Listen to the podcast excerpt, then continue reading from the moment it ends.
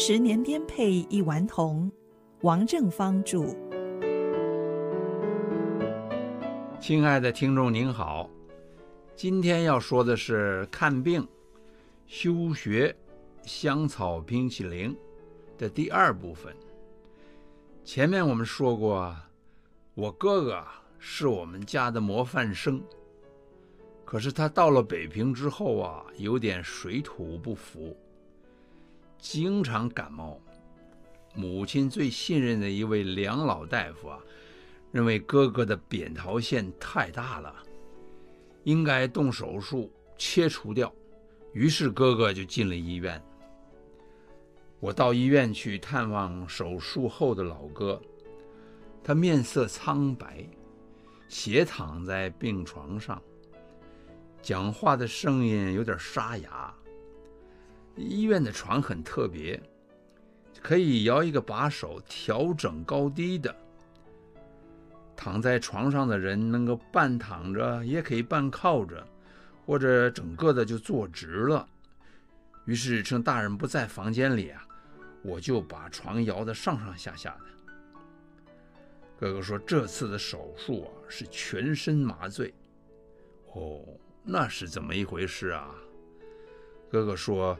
那个护士啊，拿了块纱布蒙在我的嘴巴跟鼻子上，要我从一开始数下去。我还没数到三十，就什么都不知道了。然后醒过来就躺在这里，现在喉咙啊疼疼的。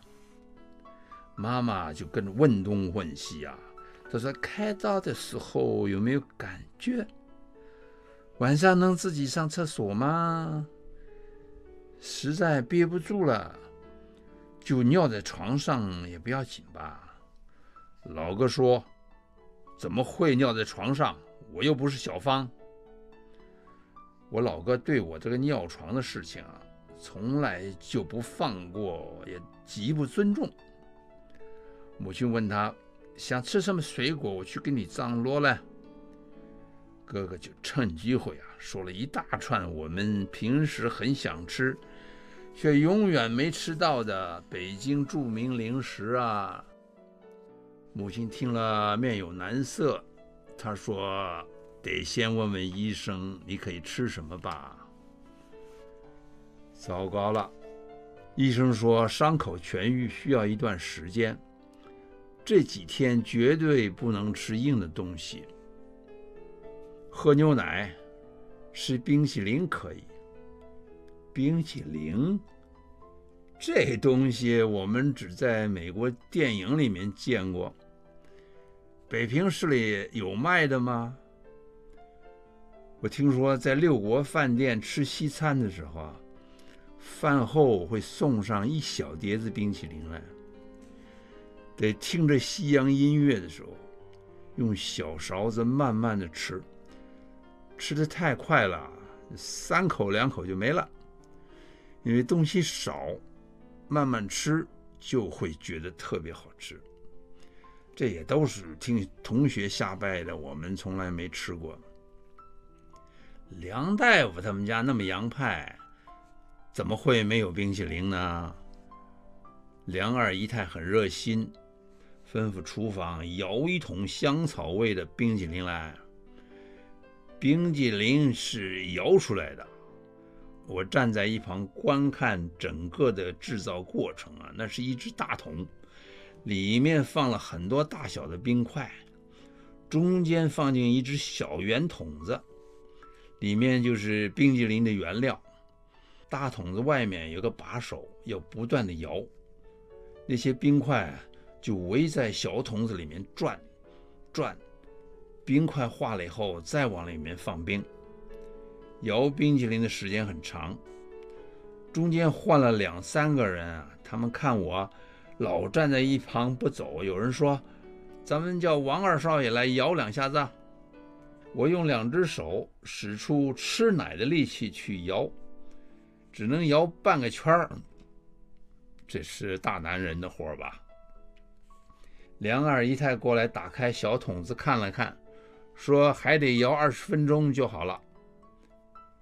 你看我哥哥捧着一碗黄澄澄的香草冰淇淋，两只眼睛闪烁着喜悦的神色呀。他在那儿一勺一勺的大口吞咽，眼见着他就吃完了一碗，接着又盛给他第二碗。哎呀，我在一边频频的干咽唾沫，咽了好多次，终于忍不住了，我向妈妈提出要求，我我也来一小碗，可以吗？母亲用不以为然的眼色看着我，你开刀了吗？别人才能吃这个，不要在这里做无理要求。我就眼睁睁地看着，顷刻之间，只见我们那个病人把好几碗香草冰淇淋都消化光了。隔了扁桃腺的老哥啊，哎，反而更容易感冒。医生说那是身体需要一段时间适应，平常注意。出门的时候多穿点衣服就好了。我们很够注意了。天冷的时候，母亲强迫我们一层一层的穿上，裹得跟粽子似的。到了暖和屋子里，又迫不及待的脱衣服。一冷一热的更容易伤风。我特别痛恨穿套头毛衣。那时候的毛衣都是家庭主妇空闲的时候。一针一针的织出来的，大小和设计都不讲究。人家为我们织毛衣，自然要感激不尽了。那些毛衣的领口啊，都织得很紧很小，说一定要这样才能保暖。可是穿脱就很不方便，经常是窄领口，就卡在头上。或卡在脖子中间，需要有人帮忙在那使劲拉扯，才能脱离暗无天日的困境。有一次，我们都得了重感冒，在家里养病养了好几天。我先好起来了，才不情不愿地去东观音寺上学，每天面对陈豆腐。可是很奇怪，哥哥的感冒一直不好。咳嗽咳嗽不停的，偶尔又发起烧来。他勉强去一趟学校，回来病得更厉害。检查了好多次，最后几个医生都得到同样的结论：他的病名字叫肺弱，呼吸器官就比一般人容易受感染，没得治。只有在家里长期休养。身体才会慢慢的建立起抵抗力来。